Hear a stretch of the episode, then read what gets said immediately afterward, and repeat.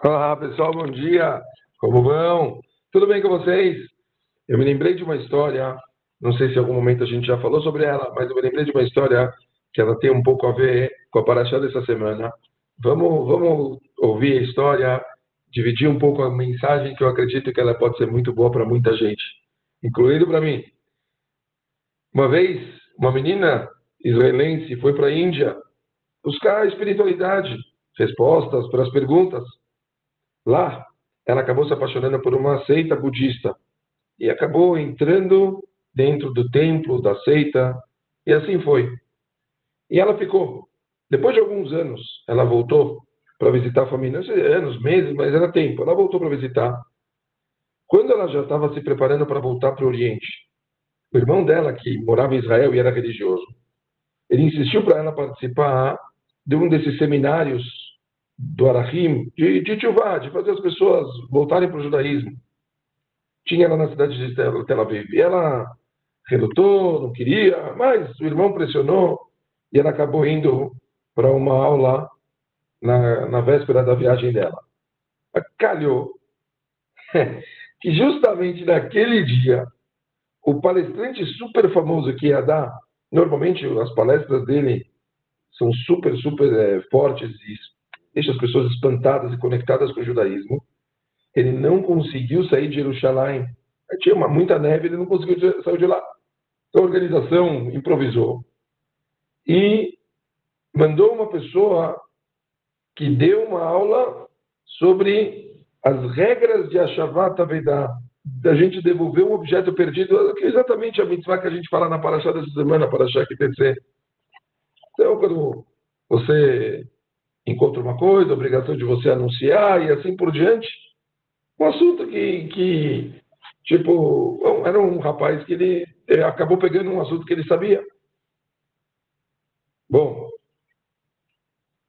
óbvio que, quer dizer, não era o que ele estava imaginando, ele queria alguém que fosse gerar um baita de um impacto na menina, acabou falando uma história, uma, uma aula sobre detalhes técnicos de uma coisa que você encontra, como você faz para anunciar. A menina saiu da palestra argumentando que aquilo era uma coisa técnica, que não tinha nada a ver com as coisas espirituais que ela estava imaginando, que ela imaginou que o judaísmo era uma coisa que mudava a vida. Bom, ela acabou voltando para a Índia e ainda continuou lá à procura das coisas, das espiritualidades dela. E o irmão ficou super triste, falou: Eu tive a chance, perdi. Bom, passou alguns meses, a irmã acabou ligando e perguntou se tinha algum lugar na casa do irmão, porque ela estava disposta a voltar em Chuvá. O meu irmão ficou chocado. Como assim?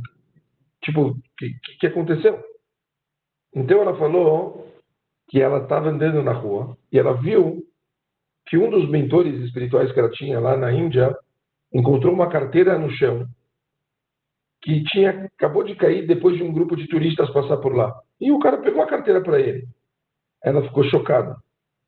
Como líder, não pensou em nenhum momento em querer devolver, em tentar fazer de alguma forma que o dono da carteira descobrisse, anunciar, fazer alguma coisa como ela tinha visto. Ela lembrou das aulas, da aula que ela ouviu aquela vez, que ela tinha achado ela ridícula. Nesse momento, o irmão entendeu tudo. Por que, que o palestrante famoso não veio? Por que, que justamente ela tinha que ouvir aquilo? Às vezes, a gente passa por situações difíceis coisas inesperadas, essa é a palavra certa. E, em geral, a nossa tendência é sempre olhar o lado negativo. A gente não entende. Quando uma coisa acontece que a gente não está esperando, a gente fica triste, a gente fica chateado, a gente fica em... Sabe por que, que a Deus está fazendo uma coisa dessas? Mas a gente precisa entender que se Boreu por algum motivo, te fez passar por aquela situação inesperada, com certeza tem alguma coisa por trás disso muito maior que a gente não sabe. Eu estava pensando nisso agora, por que, eu cheguei nessa história? Gente, minha esposa está viajando duas semanas, até vocês devem ter percebido, as semanas passadas meus filhos participavam no Oi, no Tchau da aula e tudo. Voltava hoje. Me liga de madrugada, voo cancelado, vai para cá, vai para lá, pá, e aí Shabat, a gente ficou quebrando a cabeça como fazer para ajudar ela agora no Shabat, e a gente aqui Baruch Hashem, tudo resolvido já. Mas sabe quando bate uma sensação naquela hora? Cara, não é possível. Tipo, sabe, te esperando voltar para casa. Aí acontece toda essa bagunça, toda essa confusão para lá, para cá. Kadosh Baruch quer de mim? Difícil saber agora. Difícil saber o que a Hashem está esperando da gente. Talvez de mim aqui em São Paulo com os filhos, ou talvez dela ter ficado, agora ela caiu na casa do, do meu irmão em Miami. Difícil saber o que, por que, que Deus mandou ela para lá, ou por que, que eu estou aqui. Não, a gente não tem uma resposta agora. Mas com certeza tem alguma coisa por trás que a gente vai descobrir lá para frente. É importante a gente saber, não tem uma vírgula que acontece nas nossas vidas que é à toa. Por algum motivo a gente vai ter que passar esse Shabbat assim, por algum motivo a gente vai ter que ficar ainda um pouquinho mais de saudade, mais dois dias, mas certeza tem alguma coisa gigantesca por trás. A gente tem que aprender um pouco a não olhar só o momento, a entender os caminhos de Hashem, que eles são sempre muito maiores do que a gente pensa, e assim se acostumar a receber as coisas com amor e saber que tudo, mas tudo que Boreolam faz nas nossas vidas é sempre para o nosso bem. Pessoal, que todos vocês tenham um Shabbat incrível. Shabbat Shalom, um beijo grande para todo mundo e até semana que vem. Valeu!